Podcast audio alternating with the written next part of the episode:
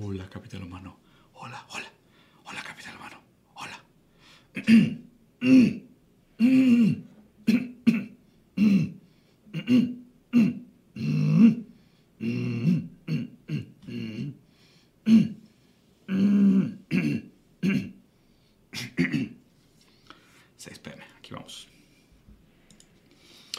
Muy buenos días, mi hermoso, altamente desechable, reemplazable, ¿qué más? Despreciable, mal pagado, capital humano. ¿Cómo están? Qué gusto verlos por acá. Hoy vamos a revisar la película de Watchmen Ultimate Edition, el corte que hizo, el corte favorito del director Zack Snyder. Vamos a hablar un poquito de Alan Moore, el escritor de Watchmen. Vamos a hablar un poco del cómic de Watchmen y vamos a hablar un poquito del universo de Watchmen en general, ¿ok? El video va a estar dividido en tres partes, a grandes rasgos. Primero voy a hacer un breve resumen de la película, entonces obviamente si no la han visto, pues spoilers, vayan a ver primero la película de Watchmen. La pueden ver en una de sus múltiples plataformas o inclusive la pueden ver de manera ilegal, seguramente en algún lugar. Entonces primero vamos a hacer como un mini resumen de lo que es la película de Watchmen. Hablar un poquito también de las diferencias entre la película y el cómic, porque sí tiene algunas diferencias fundamentales. Segundo, eh, hice algo un poco diferente con este review de películas de lo que he hecho con las demás, porque esta película le quiero dar una interpretación hermenéutica de construccionista al estilo de Derrida, y ahorita les explico por qué. Y al final vamos a hablar un poco de Alan Moore y como más un poco de, de teoría conspiranoica de qué pudiera ser la interpretación de la película de Watchmen. ¿ok? Entonces, bueno, primero que nada, Gracias por estar por aquí. Si llegaron acá, este, aprovechen, píquenle like, denle subscribe, dejen un comentario, eh, píquenle a los botones que están ahí abajo, todo ayuda. Eh, ayúdenme también a compartirlo con más gente para que más gente pueda llegar y ver este tipo de contenidos interesantes. Y siempre dejen su comentario sobre qué otro review les gustaría ver, de qué otra película. Pienso hacer el de Dune muy pronto, eh, que creo que vale la pena también revisarla. Pero pues esta Watchman es una película que he visto demasiadas veces, es de mis películas de superhéroes favoritas, es de mis cómics favoritos. Alan Moore es de mis escritores favoritos. Killing Joke, eh, Jerusalem, eh, Watchmen. La verdad es que es un gran, gran escritor Alan Moore. Creo que vale la pena revisarlo. Y además, pues la verdad es que hay muchas cosas de la mitología de, Watchmen que, que valen la pena aquí definitivamente, ¿ok? Si quieren ir dejando sus preguntas ahí en el super chat, pueden irlas dejando y al final me regreso a, a, a, revisarlas, ¿vale? Muy bien, vamos a empezar. ¿De qué se trata la película de Watchmen? La película de Watchmen se pasa en los años 1980, cerca, bueno, entre, pudieras decir que la historia principal es entre el 85 y el 87, básicamente. Eh, es un mundo paralelo, un mundo alterno a nuestro mundo. Y uno de los eventos principales, el por qué se altera tanto la realidad y se vuelve una realidad paralela a nuestra, el surgimiento de un superhéroe específico que se llama Doctor Manhattan. ¿okay? Doctor Manhattan, obviamente su nombre hace referencia a las bombas nucleares, al proyecto de Manhattan. Eh, el Doctor Manhattan surge a base de un problema de la cámara intrínseca, que es una gran palabra, saludos a Roberto, eh, en un problema ahí en la cámara intrínseca, este esta persona sufre un accidente y recibe poderes de semidios.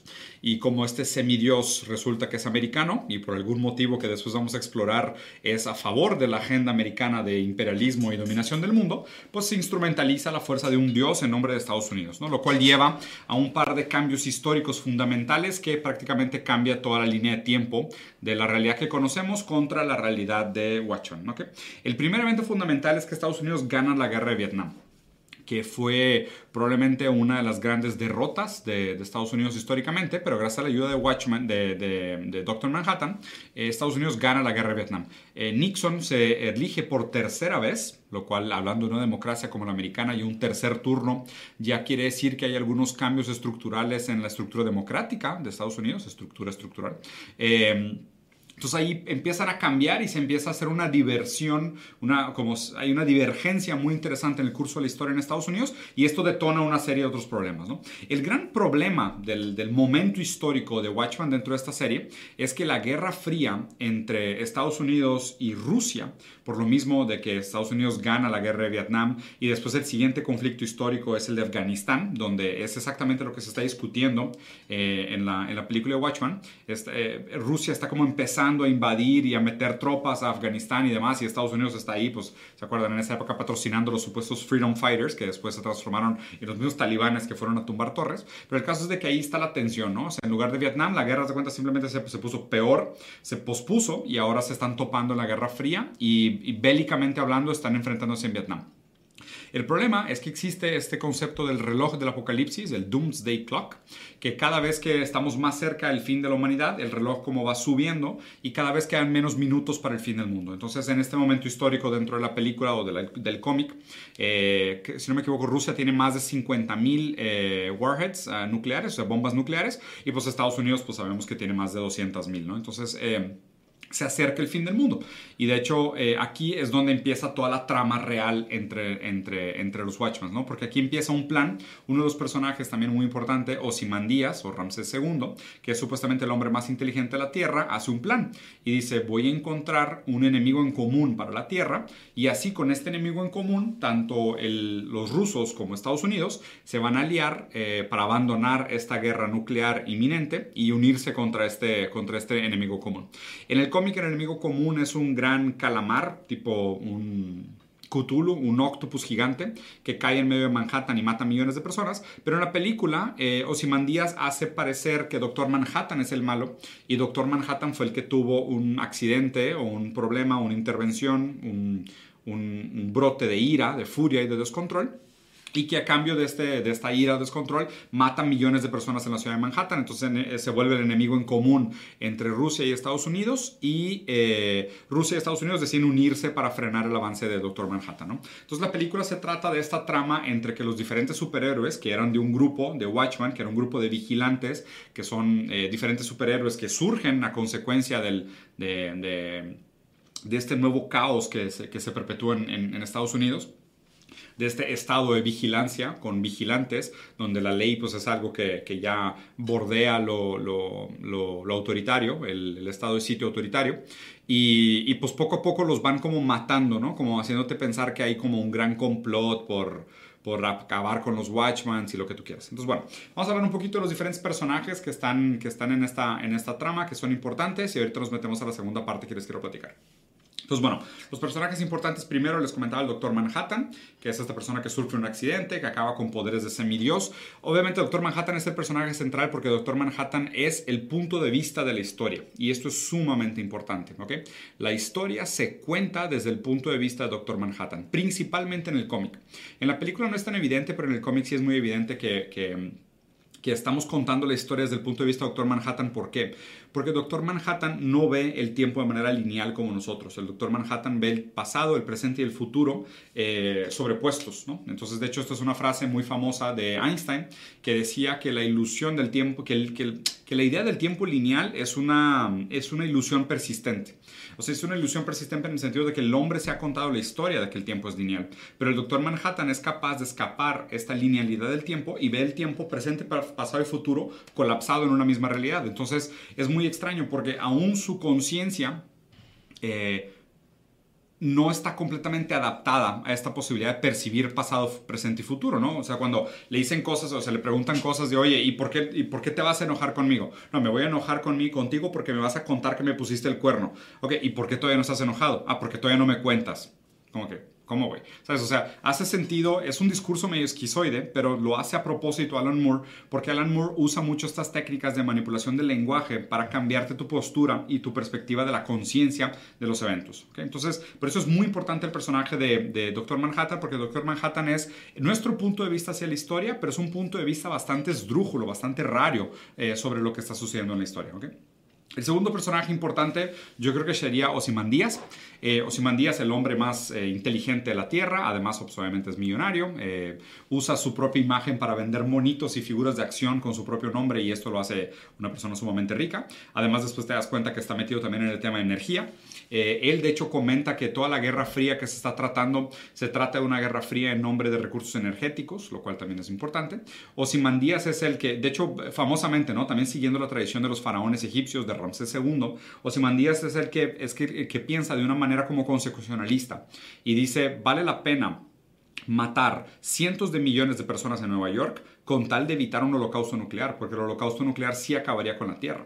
Entonces Ozymandias es el que hace todo el plan de bloquear la visión del Doctor Manhattan a futuro, manipular a los medios, manipular a los Watchmen inclusive, para hacer todo este plan y, y causar este catástrofe en el centro de Nueva York y así salvar la humanidad. ¿okay? Entonces, Ozymandias es el personaje importante por eso. Tercer personaje importante yo creo que sería Rorschach. Rorschach es un personaje muy raro.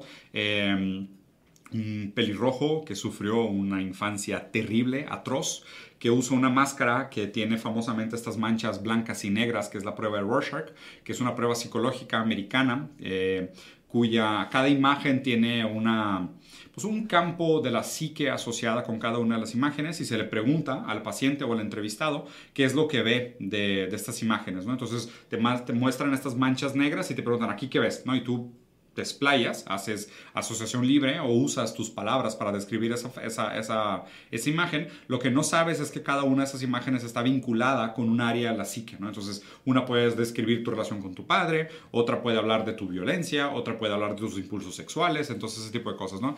Rorschach es un personaje muy raro porque es un personaje que se pinta como una moral superior, en el sentido de, de hecho, la idea es que podrías ver, y, vi muchos de estos análisis, ¿no? Decía que Rorschach es un personaje que ve la ética o la moral de una manera deontológica, como lo hablaba Kant, con un imperativo categórico, quiere decir que el bien y el mal son como blancos y negros, o sea, no hay grises, pero más allá, yo creo que hacer bien el trabajo de imperativo categórico implicaría que si algo está mal, siempre está mal, y si algo está bien, siempre se tiene que hacer porque está bien, ¿no? Y Rorschach realmente es más como un como un sádico que disfruta mucho en causarle dolor a las personas.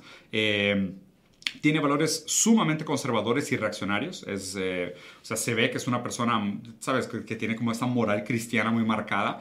Habla, de hecho, de manera despectiva como, ah, una mujer mereció morir por sus, por sus hábitos oscuros y Osimandías merecería morir no porque, es un, no porque es una persona que está dispuesta a matar millones para salvar billones, sino porque es homosexual o sea, por su sexualidad dudosa merecerían morir, ¿no? Entonces, Rorschach para mí representa como esta moral conservadora podrida dentro de la historia. Eh, es un personaje sumamente interesante. No creo que llegue a la catalogación de, de, superhombre en el sentido de y tampoco me parece que merece el título de, deontólogo, de deontología en el sentido kantiano porque su manera de aplicar la moral la verdad es que me parece mucho más como reaccionaria, eh, conservadora, casi fascista, eh, en el sentido de pensar en estos sentidos de superioridad, defender los, los valores anteriores, en, ese sentido, ¿no? Entonces, ese personaje de Rorschach. Después están todos los otros personajes que me parecen un poco secundarios. Está como este eh, Night Owl, que es como un búho, que parece como un Batman, pero está medio raro, que tiene un par de, cosas interesantes. Está... Em, la mujer esta que se llama Spectre, que es, bueno, no les voy a arruinar porque ahorita les voy a leer un par de cosas sobre Spectre. Eh, está el comediante, que es el primer personaje en morir, y de hecho si quieren ahí, ahí empezamos a leer la historia. La segunda parte de este video lo que quiero hacer es que les quiero leer algunas frases específicas de la película y algunos comentarios puntuales que anoté mientras estaba viendo la película y también mientras leí el cómic. ¿Por qué? Alan Moore eh, es un escritor bastante interesante. Y de hecho creo que esta serie merece un análisis de construccionista en el sentido de Derrida. ¿okay? ¿Cómo les explico esto sin que se confundan? Porque la verdad es que probablemente sí va a estar un poco complejo. Eh, Alan Moore es un autor que creía en las prácticas del Kabbalah. ¿no? El Kabbalah en el sentido de eh, tanto como arriba es abajo, so as above is below, en el sentido este de las, eh, las lógicas del universo en sus diferentes niveles, eh, un representativo donde lo particular representa lo universal y lo universal se puede encontrar rastros de lo particular.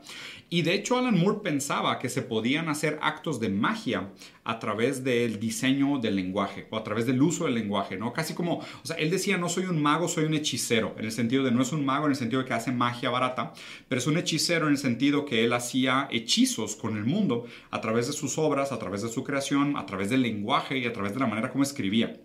Y de hecho aquí hay algo bien interesante. Alan Moore tenía una forma muy peculiar de escribir porque su texto... Eh, tú lo leías de una manera, pero podía representar varias cosas el mismo texto, ¿no? Como la palabra to, o sea, to puede ser de dos, to puede ser de también y to puede ser el número de a, o sea, yendo a, ¿ok? Entonces hay que ponerle mucha atención a cómo se lee los textos de Alan Moore, porque Alan Moore es una persona que escribía en múltiples niveles en el mismo texto, ¿ok? Esto ya lo acerca bastante a Derrida en un sentido postestructuralista. ¿okay? Pero hay otro problema aquí. Alan Moore, a fin de cuentas, comete un error para mí. Que Alan Moore quería, de alguna manera, a través de sus cómics, mostrar algo que fuera como la expansión de la conciencia humana. El objetivo de Alan Moore con estos cómics, no solo con, con Watchman, sino también con Jerusalem y, muchos de sus otros cómics, sobre todo los más experimentales, eh, trataba de hacer una expansión de la conciencia, como diciendo, en el momento que si nosotros pudiéramos percibir la realidad como la percibe el Doctor Manhattan, nuestro entendimiento de la vida sería otro. O sea, nuestro entendimiento de la vida es de esta manera porque nosotros entendemos el tiempo de manera lineal. Entonces, Alan Moore a propósito contaba sus historias, sobre todo las de Watchman, de una manera desestructurada o no lineal o colapsando el pasado y el presente y el futuro, interactuando el pasado y el presente y el futuro en los mismos cuadros, en las mismas páginas, en los mismos ámbitos de tiempo, para darnos una, un, como un ejemplo y una explicación de lo que funciona la expansión de la conciencia desde su perspectiva. Y aquí entra la crítica dura de Derrida. Derrida se hizo muy famoso por muchísimas cosas, pero entre ellas una frase de las que más me gusta de Derrida es que no existe un texto afuera o no existe nada fuera del texto. There is no outer text. O sea, no hay un texto externo. ¿A qué se refería Derrida con esto? No solo en el sentido más literario, en el sentido de eh, no hay nada fuera del texto, o sea, en el texto en el sentido comunicativo, no hay nada que podamos encontrar fuera de aquello que se comunica, tanto de manera verbal como de manera, escrita, sino que Derrida hablaba de que mucho de la hermenéutica, mucho de la interpretación que se hace, siempre es usar un texto externo para hacer referencia a otro texto. Si se fijan, no hay un punto de pivote universal, no hay un centro afuera del texto que le pueda dar sentido a las cosas dentro del texto. Solo existe el texto, no existe una fuera del texto. ¿okay? Tú no puedes interpretar una obra, como este cómic, como esta película, diciendo, es que hay una verdad allá afuera, que esta verdad allá afuera le va a dar sentido a esta pieza de texto. No funciona así. Y de hecho Alan Moore lo que trató de hacer es decir, aquí está el Kabbalah, aquí está esta noción de la espiritualidad y del todo y del árbol de Sephiroth. Este afuera es lo que le da sentido a este adentro del cómic y de la película. ¿okay? Entonces aquí hay algo interesante porque se ve que, claramente, a mí me parece casi evidente que que Alan Moore es de alguna manera lector de, Derrida, en el sentido del deconstruccionismo, de sacarle más provecho al texto escrito que al, que al, problema verbal, porque por ejemplo, si tú no lees los cómics de Alan Moore, tú no capturas mucho de esa esencia de que las palabras se pueden leer de diferentes formas por la forma en la que están escritas. ¿okay? El, tendemos a darle, sobre todo ahorita por la era digital, tendemos a darle una mayor prioridad al lenguaje hablado que al lenguaje escrito. Y Alan Moore, de muchas formas, lo que hizo al escribir este, cómics como estos fue reivindicar la importancia del texto literario, o sea, de la obra literaria, de la obra escrita. ¿okay? Su error fue asumir que existe una fuera del texto, que es el Kabbalah, el árbol del Sephiroth y la verdad del todo. Cuando al contrario, Derrida te dice, no, lo único que estás haciendo es explicar el texto con otro texto. O sea, es, ah, es que no, existe una lógica fuera de Watchman, que es la lógica del texto de Sephiroth.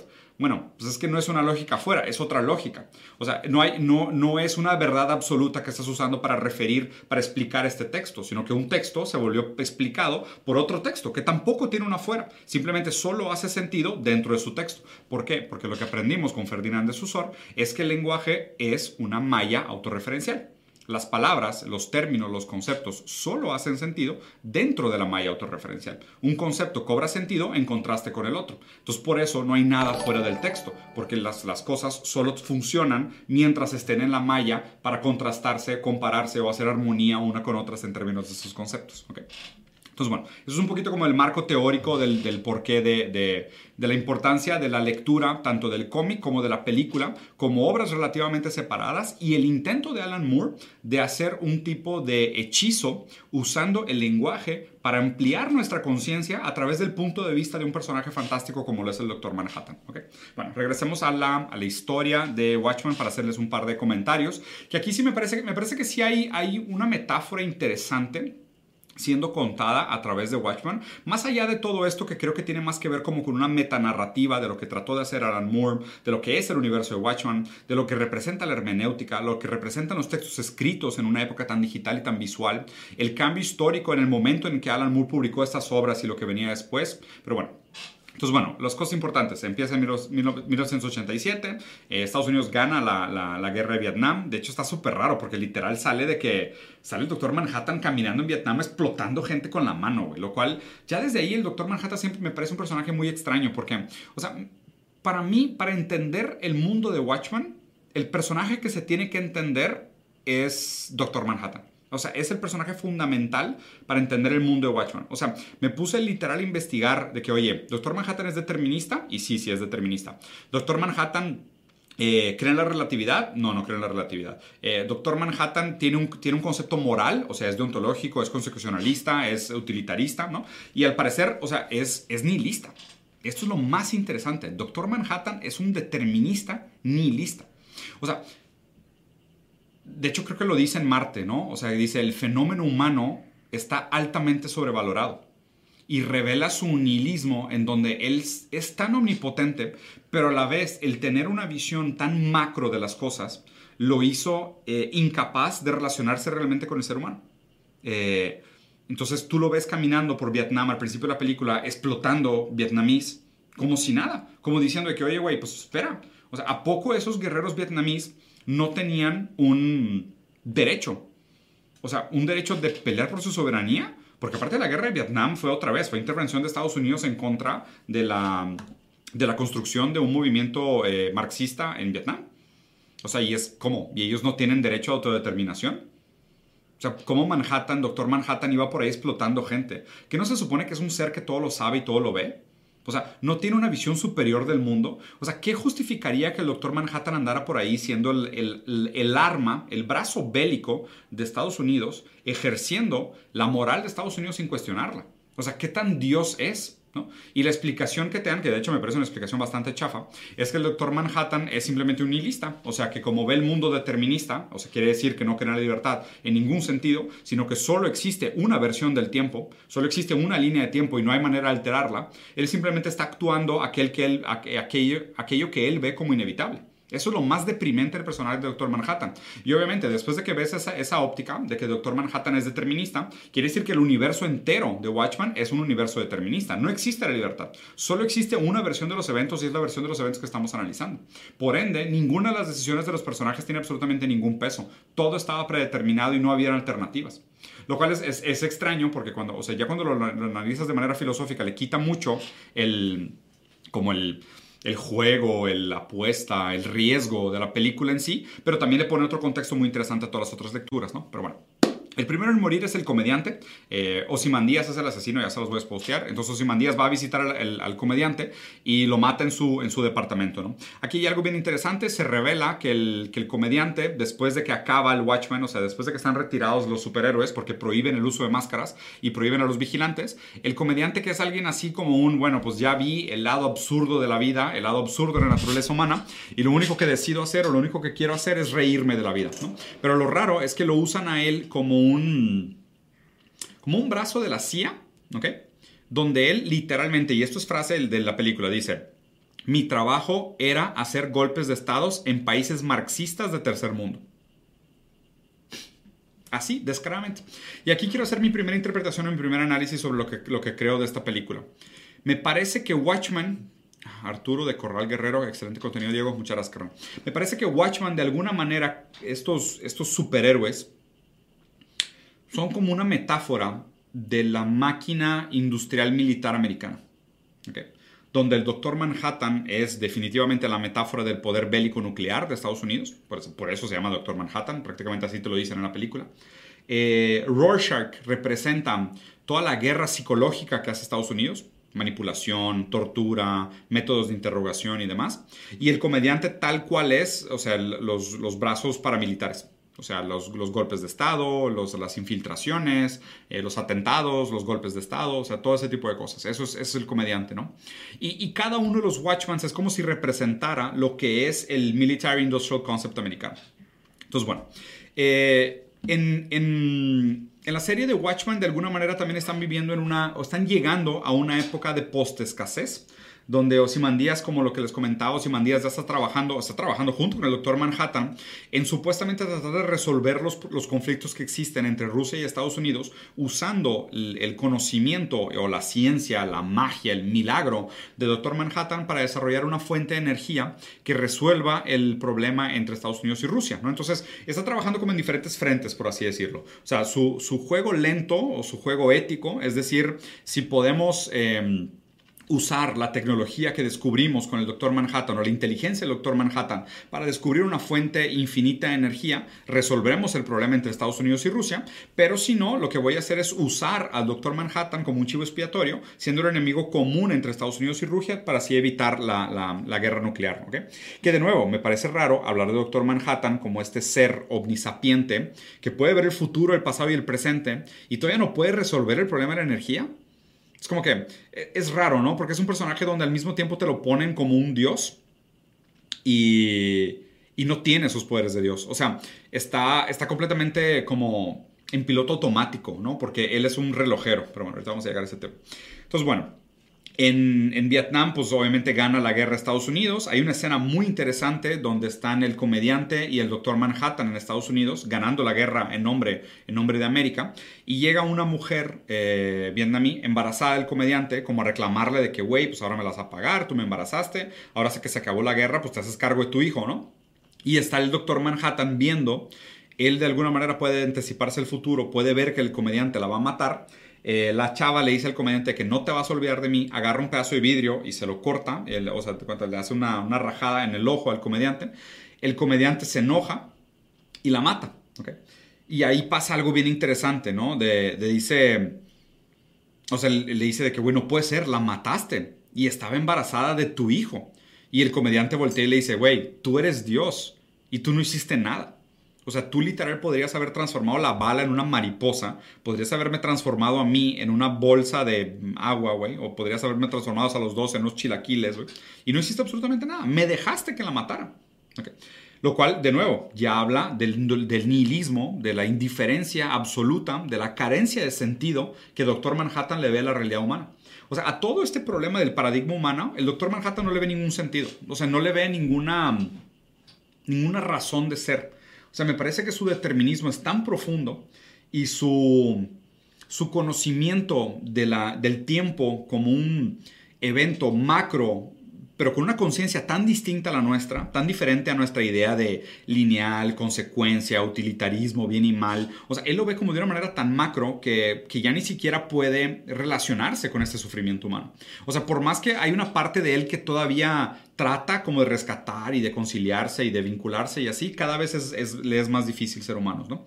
Entonces, eh, hay, otra fase bien interesante donde después regresan, después de Vietnam, y pues obviamente todo Estados Unidos está como en contra de ellos, hay como un estado medio anárquico, bueno, medio anárquico no, es más como, hay, hay, como muchas protestas en la calle, manifestaciones en las calles en contra de Estados Unidos, contra los vigilantes, que también pues obviamente toman cada vez más el papel de la policía, en nombre de la policía estableciendo el orden. Y hay mucha gente manifestándose. Entonces ahí llegan todos los Watchmen, se bajan en el centro de la ciudad, el comediante se enoja y empieza literal a, que a dispararle a gente, a quemar ropa a los manifestantes. Muy como las manifestaciones que acaban de suceder ahorita, así estaba el comediante, ¿no? Disparándole a la gente a quemar ropa, tirando patadas, golpeando mujeres en la cara con la, con la, con la escopeta, así como muy raros, ¿no? Y, le preguntan al comediante que, güey, ¿qué estás haciendo? O sea, ¿qué, ¿qué pasó, güey? O sea, ¿qué pasó con el sueño americano? Y ahí el comediante dice una frase muy bonita que dice, We are protecting them from themselves. We are the American dream come true. ¿okay? Y, puse específicamente estas frases así, así textuales porque son importantes. El hecho de que Estados Unidos haya ganado la guerra de Vietnam, de que Nixon haya agarrado un tercer turno y Estados Unidos esté desatado en odio, manifestaciones, caos, malestar, habla del sueño fracasado americano, o sea, del, American Dream hecho pesadilla. ¿okay? Acuérdense que, digo, a fin de cuentas, en los 70s, con Reagan y Nixon, después de esta época los 70, los 80s, es donde empieza la economía neoliberal y se apuesta en el individualismo, en la desaparición del estado de bienestar y el objetivo de la Guerra Fría es acabar con el socialismo, con el marxismo, eh, con cualquier intento de comunismo y establecer la economía neoliberal, que es la socialdemocracia, por decirlo así de alguna manera. ¿no? Y obviamente el problema es de que si gana Nixon un tercer turno, eh, quiere decir que las cosas van muy mal. Van muy mal en muchos sentidos. Nixon fue un presidente muy espectacular, o sea, fue como el Trump de, los ochentas, ¿no? Era un actor, hablaba muy bien en público, era sumamente reaccionario, él prácticamente fue uno de los precursores del populismo en, América algo muy, muy complejo, ¿no? Entonces, el, hablar de ese momento histórico, de los superhéroes golpeando gente en la calle, rompiendo brazos, matando mujeres embarazadas, eh, habla del sueño americano hecho realidad, o sea, de la pesadilla americana hecha realidad. ¿okay? El, otro, el otro metacomentario que se puede hacer es que definitivamente lo que trató de hacer Alan Moore con Watchman es una crítica a los superhéroes blancos y negros, ¿no? Como decir, ah, es que Batman es bueno, ¿no? Y los, no sé, Poison Ivy es mala. Yo no sé si se acuerdan, pero por ejemplo en la película creo que Batman Forever, si no me equivoco, donde sale Schwarzenegger eh, y Uma Thurman, Schwarzenegger es el doctor, doctor Freeze, el doctor frío, no sé cómo se dice en español, pero él lo que quería hacer era bajar la temperatura de la Tierra. Y Uma Thurman quería repoblar los bosques. Pero en esa película le tenemos que ir al niño billonario que golpea criminales en la madrugada vestido de murciélago.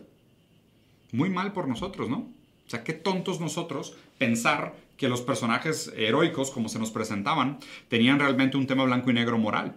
Y, y, aquí lo que hace evidentemente Alan Moore en la serie Watchman es ponerte todos estos tonos muy grises, inclusive muy negros de muchos de estos personajes históricos. Pero bueno. Eh, después de esto te das cuenta que el comediante tiene un serio trauma, eh, bueno, un estrés postraumático de, la guerra. Eh, tiene ahí una serie de, frases muy raras. Su único amigo era su archienemigo.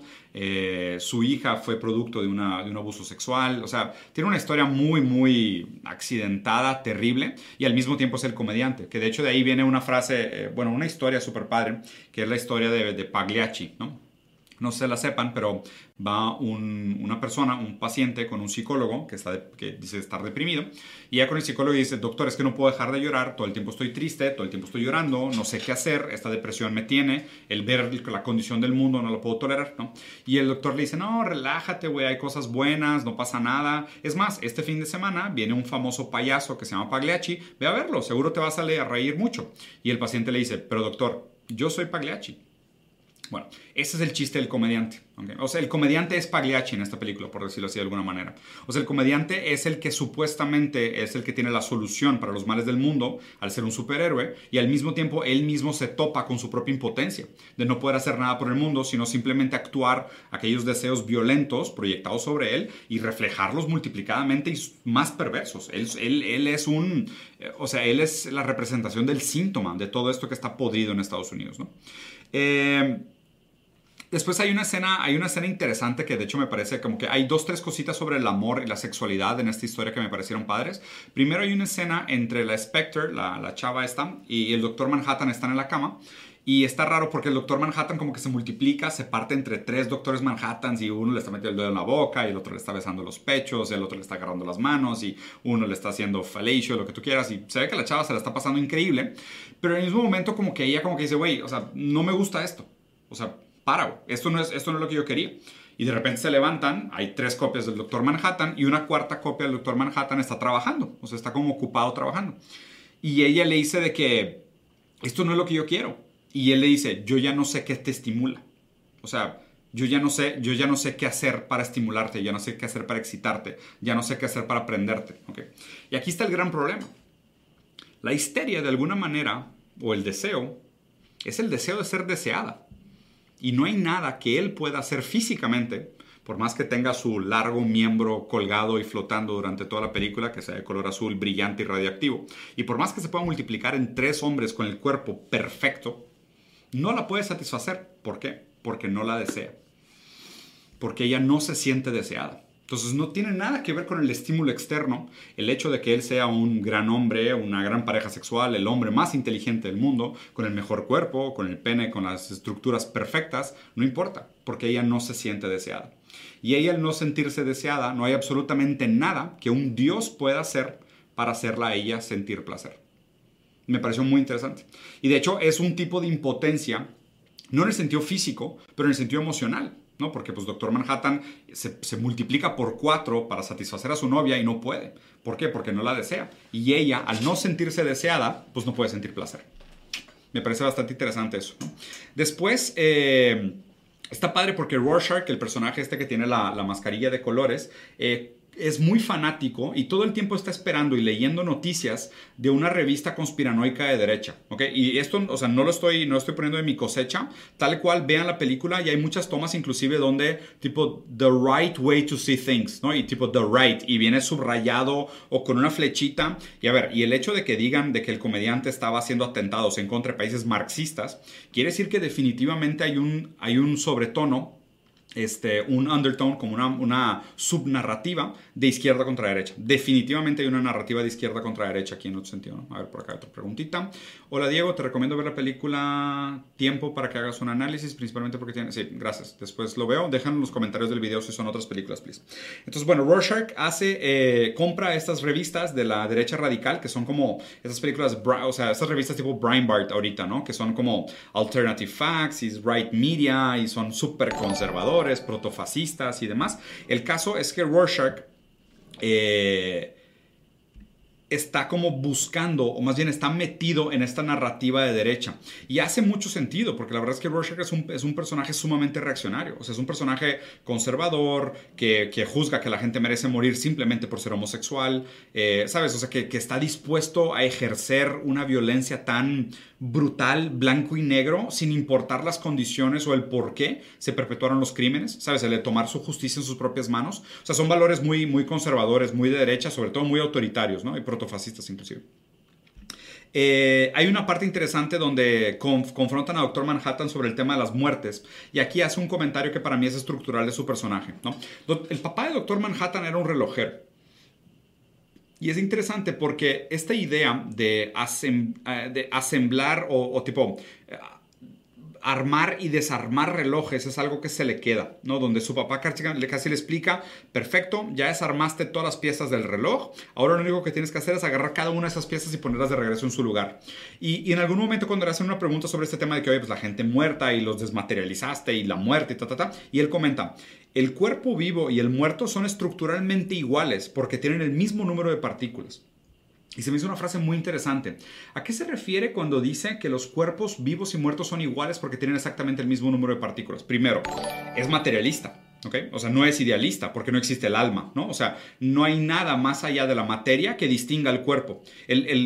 la vida o muerte de un cuerpo es simplemente habla de la relación entre las partículas. O sea, si la relación entre las partículas está generando energía, generando respiración y generando conciencia, es un cuerpo vivo. Y si es un es una número de partículas que está generando descomposición, es un cuerpo muerto. Pero son fundamentalmente iguales. ¿ok? Entonces, sabemos que Doctor Manhattan es determinista y materialista. ¿ok? No es idealista y no es dualista tampoco. De hecho, me parece que el Doctor Manhattan es, eh, monista radical. O sea, cree creen la idea de que el, mundo es puramente materia, ¿ok? Y esta, y esta frase específica del cuerpo, los cuerpos vivos y muertos son iguales porque tienen la misma cantidad de partículas, ¿ok? Esto es una postura bastante radical. Inclusive inclusive un poco anticuada, porque no considera el tema de los procesos. O sea, yo creo que hoy en día hay mucho monismo radical que ya considera el proceso o la ontología oriental a los objetos, que considera los procesos entre las partículas igualmente constituyentes de los conceptos de la percepción de vida y muerte. Pero para él no, para él es simplemente, tiene el mismo número de partículas, es el mismo cuerpo. El tema de vida y muerte es un sesgo de ustedes. De, de nuevo, como Doctor Manhattan ve presente, pasado y futuro colapsados, él ve un cuerpo con un número de partículas y puede ser este cuerpo hace mil años o mil años en el futuro. O sea, la, idea de vida es una concepción que está condicionada a nuestra percepción del tiempo. Pero como estamos viendo la historia desde la perspectiva de Doctor Manhattan, estos conceptos la verdad es que no, no, juegan un papel muy importante, ¿no? Y luego está, está interesante porque esto está pasando mientras eh, su ex, porque pues ya cortaron después de que no lo pudo satisfacer en la cama, por más que se multiplicó en tres güeyes. Y, esto es importante, ¿eh? porque toda esta como depósito de responsabilidad que se le pone al, oye, pues ten, al, hombre o la mujer, ¿no? De tener un gran cuerpo, eh, cuídate mucho, sé estéticamente linda, físicamente haz las cosas que la pareja disfrute en la cama. Doctor Manhattan lo hizo, pero faltó el ingrediente fundamental que es desearla. Como el doctor Manhattan no la deseaba, no había nada que él pudiera hacer físicamente en la cama para satisfacerla. Okay. Por ende, terminan, porque además pues, él mientras estaba trabajando en otra cosa, estaba concentrado en otra cosa, este, eh, ella se va con su único amigo, que es como este Owl, que es el, el, búho, que es como el Batman de este mundo. Y ella por estar de mal humor, como que toman un camino alterno y le rompen la madre a unos rufianes, a una, a una gang, pero literal mal, ¿eh? O sea, rompe huesos, le arrancan los brazos, rompen piernas, les disparan en la cara, o sea, es algo brutal. Y aparte es una violencia poco características inclusive del mundo de los superhéroes, ¿ok? Eh hay, una, de hecho, justo cuando están saliendo de ese callejón, hay una frase muy interesante, porque hace cuenta, salen de este callejón y ella, hace cuenta que ahí como que se separan y quedan de verse el otro día, pero al lado de ellos hay un póster, y vayan a ver la película, de, la, de revista que lee Rorschach, que se llama Frontiersman, y dice, In your heart, you know it is right. Y entre paréntesis dice wing, ¿ok? En tu corazón sabes que es lo correcto, pero right wing se refiere a la derecha política. Entonces, o sea, es como, es como si dijeras, Fox, en tu corazón sabes que es por la derecha política. ¿Sabes? O sea, está bien interesante ese póster y está súper bien ubicado, porque prácticamente lo que te están diciendo es todo el tiempo el trabajo que hacen los vigilantes, el trabajo que hace la policía de Estados Unidos, el trabajo eh, ideológico que hacen los Watchmans es un trabajo de fomento hacia un Estado eh, protofascista, o sea, un Estado conservador como los valores de Rorschach, eh, un Estado bélico como el, comediante, un Estado pues en fin, intervencionista como, como lo hacen en diferentes lugares y demás, ¿no? Aquí, después de que el doctor Manhattan termina con, su novia, lo invitan a, dar una conferencia a un programa de entrevistas, porque aparte, digo, se me hace demasiado raro que el Doctor Manhattan sea como un, como un títere del gobierno americano, ¿no? Entonces, literal, lo, invitan a dar una conferencia a un, a un programa de entrevistas, llega el programa de entrevistas y le dicen, oye, pues tipo, mucha gente que ha estado en contacto contigo ha muerto de cáncer. Por tu culpa. Y como que le empiezan a decir, le empiezan a mover y le sacan a su primera exnovia, que fue una mujer con la que él empezó toda su historia, estuvo muy enamorado, pero pues después como se volvió eterno, la cambió por esta chava, por Silk Spectre, que es como una versión más moderna, más chavita, más joven, más guapa de lo que él quería, ¿no? El caso es de que cuando la ve con cáncer, quedado como muy traumado, llegan todos los medios a, fregar al Doctor Manhattan, como preguntándole, oye, ¿qué opinas? ¿Qué pasó? Él se enoja y se desaparece y se va a vivir a Marte. Aquí, pasa otra cosa interesante. Dice, hay una frase muy famosa, ¿no? Que es, eh, en Zaratustra se llega este anuncio de Dios ha muerto, por ende todo está permitido. Cuando se va Doctor Manhattan de la Tierra, como que cumbe el pánico. O sea, todo el mundo queda como que, güey, ahora sí ya valió. Eh, eh, Doctor Manhattan era el motivo por el cual los rusos no invadían Afganistán. Era el motivo por el cual la guerra no había empezado. Entonces, en el momento que se va Doctor Manhattan, el reloj tipo se acerca a un minuto de, del, Doomsday Clock, ¿no? De acabar el mundo. Eh, ahí es cuando te empiezan a contar como la historia del Doctor Manhattan, de lo que pasó. Te enseñan que su papá, lo único que le, o más bien el, el, recuerdo más fuerte que él tenía de su papá era esta idea de desarmar los relojes y volverlos a armarlos en orden. Entonces, de nuevo, te habla de un determinismo medio pesado, ¿no? De decir, desarmo los relojes y mi único objetivo es volverlos a armar en un orden correcto. O sea, pero existe un orden correcto predeterminado para las cosas, no existe libertad. O sea, no es como que no desarmo un reloj para ver qué hago con sus mecanismos y a ver qué me invento ahora, sino para reconstruirlo de la misma manera exacta en la que estaba antes de la deconstrucción. Entonces el Doctor Manhattan es realmente un personaje que por más que sea omnipotente, es impotente. Justo como la metáfora sexual de su escena es omnipotente, se puede multiplicar, le puede dar toques en, sus zonas erógenas, eh, puede hacer lo que él quiera, no la puede satisfacer. Es un personaje sumamente paradójico que al mismo tiempo que tiene una enorme omnipotencia, es impotente por su, por su perspectiva del determinismo y en el caso sexual por su incapacidad de desear. ¿no? Porque el deseo implica el reconocimiento de una falta y aquel que no reconoce falta pues tampoco, tampoco siente ningún tipo de deseo. Muy interesante. Bueno, eh, después pasan ahí algunas cosas raras, algunas frases que me encantaron es, él dijo en algún momento, dice, y aquí fue cuando sentí miedo por última vez.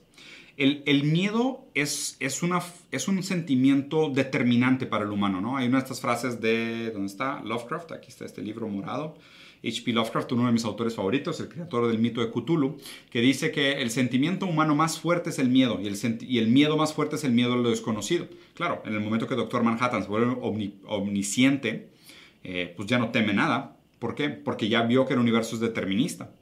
Ya colapsó el pasado, el presente, el futuro. Ya vio todas las alternativas, solo está esperando vivirlas. O sea, eso le causa un profundo desapego o una incapacidad de simbolizar cualquier otra cosa, inclusive relacionarse con la, con la narrativa humana, porque el tiempo ya no existe para él. Después hacen, dicen una frase súper interesante que es, Superman existe y es americano. Y en ese momento le ponen el nombre de Proyecto Manhattan, o sea, el Doctor Manhattan, ¿no? Porque saben que eso le va a causar profundamente eh, miedo a sus enemigos. Entonces, no solo que Dios exista, sino que es americano. Eso es lo que se me hace más brutal de todo esto, ¿no? El hecho de que Estados Unidos haya desarrollado el poder bélico, la bomba atómica, que es una bomba de Dios, o sea, una, una bomba con una capacidad bélica que supera el entendimiento humano, y lo usa para manipular, chantajear y doblegar, obligar a los otros países a jugar su juego, a acatar a sus decisiones, a hacer lo que ellos quieran, ¿no? Entonces, bueno, eh, en algún momento está interesante porque llegan a entrevistar a Osimandías y le dicen de que, oye, pues lo que tú estás haciendo es tratar de desarrollar estas, estas energías gratis para acabar el conflicto entre, entre Rusia y Estados Unidos. Y textualmente le dicen esto, de que, are you going to develop free energy? You know that free is just another word for socialist? O sea, le dicen de que, ¿y qué es eso de energía gratis. ¿Sabías que gratis es otra palabra para decir socialista? O sea, en esta, en esta película hay un resentimiento profundo todavía a la Guerra Fría de derecha contra izquierda, socialismo contra capitalismo, eh, Nixon contra, contra, contra Marx, o sea, contra marxismo, si quieres verlo así. Eh, pero es un problema constante, ¿no? Y, y, como que están todavía en esta, o sea, se perpetúa la cacería de brujas de cualquier cosa que refleje los valores marxistas. Y, y, o sea, y es que constantemente me regreso a lo, raro del papel de Doctor Manhattan en esta película. Es, es, muy extraño el papel de Doctor Manhattan en esta película. Pero bueno, siguiendo hacia adelante. Eh, hay, hay, una, hay una personaje, la mujer, este Spectre, la exnovia de Doctor Manhattan, que después se va a vivir con el, con el Old. Que tengo mis serias dudas de que es piromaníaca, ¿ok? Es piromaníaca por una serie de cosas que pasan en la película. Ella sin querer le pica el botón del fuego y después la ves jugando con el fuego. Eh, cuando tiene su primer orgasmo en la película, le pica el botón de fuego y sale fuego. O sea, hay, muchas cositas. Ella se tira al, al, a un edificio que se está quemando para salvar gente y se mete en medio del fuego a correr. Como que todo el tiempo te ponen como tipo, ella, ella tiene, tiene algo con el fuego, ¿no? Eh, ella se va a vivir con este personaje que se llama Night Owl y hay algo interesante del personaje Night Owl también. A diferencia de Batman, donde Batman tuvo un papá millonario filántropo, que eran los, los, los, Waynes, eh, que construyeron hospitales, que querían salvar la ciudad gótica y demás, el papá de Night Owl era un banquero y de hecho, el papá de Nightowl estaba sumamente decepcionado de Nightowl porque en lugar de volverse banquero y seguir sus pasos, decidió volverse un superhéroe y ayudar, ayudar a la gente. O sea, vean esto qué raro. Es como decir, y, esto siempre es bien extraño, ¿no? Como que, pues digo, ¿por qué los superhéroes nunca pelean contra la pobreza? O sea, porque siempre pelean contra... Mm, Cuba, Afganistán, Rusia, ¿sabes? De que los árabes. O sea, ¿por qué los superhéroes siempre son enemigos de los enemigos de Estados Unidos? En lugar de ser enemigos de aquellos males que realmente azotan a la sociedad, como la pobreza, el hambre, la injusticia, la falta de dignidad, el abuso sexual, la iglesia, ¿no? O sea, ¿por qué, los, por qué los superhéroes no se rebelan contra esos males? No, o sea, los superhéroes tienden a rebelarse contra los males desde la perspectiva del bien y el mal de Estados Unidos. ¿Por qué? Porque pues, Estados Unidos produce la industria de la cultura. Pero, pero esta frase me pareció sumamente interesante. El Night dice, mi papá estaba decepcionado de mí porque en lugar de volverme banquero como él, me volví superhéroe para ayudar a la gente. Es como que, güey, digo, qué chingona manera de, de, sube, de ser subverso al personaje Batman, ¿no? Porque Batman fue exactamente lo mismo, hijo de un millonario, pero él usó la fortuna del millonario para seguir golpeando pobres y, subalternos. Del otro lado, Nightowl no. Nightowl no quiso volverse banquero para poder ayudar a los, a los, a los pobres y a los subalternos. Bueno, eh, cuando Lori está con, con Night empieza a surgir como un coqueteo entre ellos dos. Y Lori le dice una frase muy interesante. Lori le dice, John sees everything, but he doesn't see me. Okay. John, Doctor Manhattan, puede verlo todo, pero no me ve a mí. O sea, qué, o sea, qué bonita manera de decir, yo lo que deseo es ser deseada. O sea, yo tengo este hombre que ve todo, que es omnipotente y omnisapiente, pero a mí no me desea. O sea, él siente como una responsabilidad de satisfacerme, pero no quiere satisfacerme. Yo lo que quiero es una chica que me quiera, dice esta canción de reggaetón, muy sabiamente. Muy, pero muy, muy profunda y sabiamente. Yo quiero una chica que me quiera. Y eso es lo que Laurie cuenta en John, donde por otro lado, John es como Batman, no tiene realmente ningún superpoder. Y él, aún con su dificultad física, porque la primera vez que tratan de tener relaciones sexuales, él resulta que tiene impotencia y tiene disfunción eréctil y no la puede satisfacer, pero la desea. Y ella se siente deseada. Y eventualmente, en el cómic no pasa, ¿eh? pero en la película sí, eventualmente en la segunda, en el segundo intento, sí logra tener una erección y sí logra tener relaciones sexuales con ella. Y de hecho, cuando llegan al orgasmo los dos juntos, ella le pica el botón y sale fuego otra vez. Pero aquí lo interesante es hacer como la paradoja de Doctor Manhattan, que es omnipotente y al mismo tiempo es impotente. Y O, que es un ser humano normal, impotente, pero al mismo tiempo logra satisfacer el deseo de la histérica. Qué interesante voltereja, ¿ok? Eh, en la plática en Marte, ya ir para, ya para ir terminando porque ya nos alargamos un poquito el análisis, digo, lo sabía porque esta es una película muy, muy compleja. En la plática en Marte eh, pasa algo interesante, ¿no? John, o sea, el Doctor Manhattan es determinista, pero él trae a Lori y dice, oye, pues tú me vas a tener que convencer de salvar el mundo. Entonces se la lleva a Marte, tiene una conversación con ella, ella le revela que se dio cuenta que su papá es el comediante, que había violado a su mamá, entonces ella es producto de una violencia brutal y una falta de moral y demás. Y, el Doctor Manhattan tiene este momento de eureka que la verdad me parece súper y me parece súper chafo, de hecho, no, donde dice es que, ¿cómo puede ser que de algo tan horrendo salga algo tan bello como tú? Y me molesta mucho esta metáfora. ¿Por qué? Porque al final pasa exactamente lo mismo que dice Doctor Manhattan, ¿no? Entonces digo, para ir acabando, entonces después pues regresan a la Tierra, se dan cuenta que fue Ozymandias todo el tiempo, que él había planeado, muy a diferencia de otros villanos, que esto sí me gusta de Ozymandias, para cuando llegan a confrontarlo de que, güey, tú manipulaste a todo el mundo, sabemos tu plan, él dice, dude, van tarde, o sea, hace 35 minutos que tronó la bomba en Manhattan, llámate a todo el mundo, ya está todo el mundo de acuerdo, mi plan funcionó perfecto, relájense. Yo sé que vienen a quejarse de mí, pero la neta es que tenía razón, sí soy el hombre más inteligente del mundo, ¿ok? Llega Doctor Manhattan, de Marte y dice, ¿tiene razón? Sí, el fin justifica los medios. Definitivamente. Y ni siquiera el fin justifica los medios, ¿eh? Porque acuérdense, Doctor Manhattan es materialista y determinista. Doctor Manhattan en el momento que puede ver porque hubo un momento donde él estaba bloqueada su visión del futuro por una onda de taquiones, que pues obviamente pues era la explosión que, provocó eh, Ozymandias al copiar el poder del Doctor Manhattan, que no lo permitió ver específicamente ese momento del tiempo. El momento que el Doctor Manhattan ve nuevamente pasado, presente y futuro colapsado, dice, claro, es la única alternativa. No hay otra versión de la realidad. Esta es la única versión de la realidad. Y para terminar la película pasa algo muy raro. Eh, todo el tiempo Rorschach estuvo como tomando notas y haciendo un diario de todo lo que estaba sucediendo durante la obra de Watchman. Y de hecho se supone que la película es el diario de, de, de Rorschach contando la historia. ¿okay? Y Rorschach, antes de ir a confrontar a Díaz va a su periódico de derecha radical protofascista favorito y deposita la versión de la historia. ¿okay? Y cuando se acaba, Rorschach le dice que, güey, o sea, no los voy a dejar. O sea, ¿a qué costo llegamos a esta paz? O sea, llegamos a la paz, pero ¿a qué costo? O sea, matar millones justifica salvar billones. O sea, el pensamiento constitucionalista es realmente el correcto, ¿no? Y Rorschach se pone como el deontológico diciendo, no, si está mal, está mal. Digo, él, el mismo personaje que había derretido la cara de gente en la cárcel y había matado a perros a machetazos, o sea, él ahora era supuestamente la brújula moral que tenía toda la razón sobre el bien y el mal y quería, eh, quería reivindicar la historia, ¿no? Como diciendo, bueno, pues ahora que ya lo logramos, ¿para qué lo arruinas? Pero de nuevo, no importa, porque el mundo de Watchman es determinista y materialista radical. Entonces absolutamente no hay otra versión de la historia posible. ¿okay? Ya para terminar, eh, lo que me parece más interesante de toda esta, de toda esta obra de, de, Alan Moore es su trabajo de deconstruccionismo, ¿okay? su trabajo como deconstruccionista. Eh, me parece sumamente interesante pensar que tanto la obra escrita como la obra audiovisual, como sus otros libros, eh, pertenecen a un mismo intento, o sea, un mismo intento filosóficamente hablando. Porque el objetivo de Alan Moore a plantearnos estas versiones de la realidad desde otras perspectivas, principalmente la del Doctor Manhattan, es un ejemplo y a la vez un ejercicio de expansión de conciencia.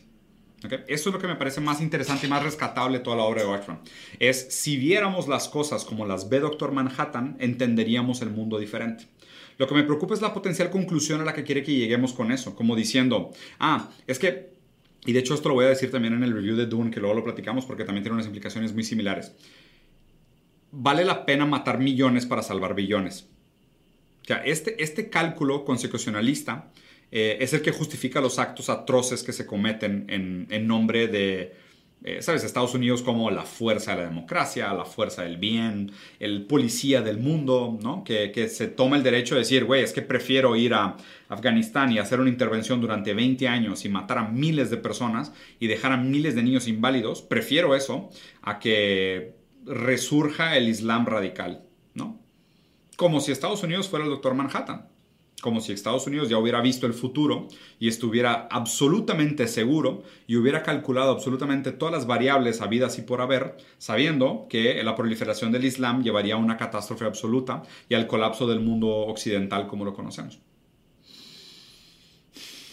Estados Unidos se cree Doctor Manhattan, pero se cree Doctor Manhattan en el sentido de que puede ver el futuro y es capaz de juzgar el valor de las variables y determinar si sus acciones son justificables a priori. Qué problema, ¿no? Muy bien, te voy a dejar por aquí. Es una buena película, Watchmen, la verdad se las recomiendo. Si no la han visto, véanla. Tiene mucho de dónde. Díganme qué opinan. La verdad es que creo que hay mucho de guerra fría, mucho de izquierda contra derecha, mucho de marxismo contra capitalismo. No le quise dar ese enfoque porque me parecía un poco monótono con todo lo que les he comentado. Eh, es una película que, definitivamente critica eh, el complejo industrial militar americano, el abuso del poder de Estados Unidos, sentirse policía del mundo como un vigilante. Estados Unidos es como Watchman en nuestro mundo. ¿okay? Ellos abusan de su poder todo el tiempo, ellos creen conocer el bien y el mal, ellos se creen capaces de tomar decisiones por el bienestar de los demás. Estados Unidos es como Watchman del mundo. Y en ese, en ese, en ese sentido deberíamos hacer la misma metacrítica sobre el rol de la historia eh, de Watchman eh, y hacerse de Estados Unidos. Porque tienen tanto poder, porque son Doctor Manhattan, porque tienen el Manhattan Project con todo su poder bélico militar, eh, tienen el derecho de imponer su visión de ética y moral sobre el mundo, aunque sea una visión como la de Rorschach. Ojalá y no. Muy bien, Capital Humano. Espero les haya gustado. Dejen por aquí sus comentarios. Díganme qué otra película les gustaría que platicáramos. Y nos vemos mañana con un review de noticias sobre Peace. Los dejo con CISEC diciendo en so on, and so on, and so on.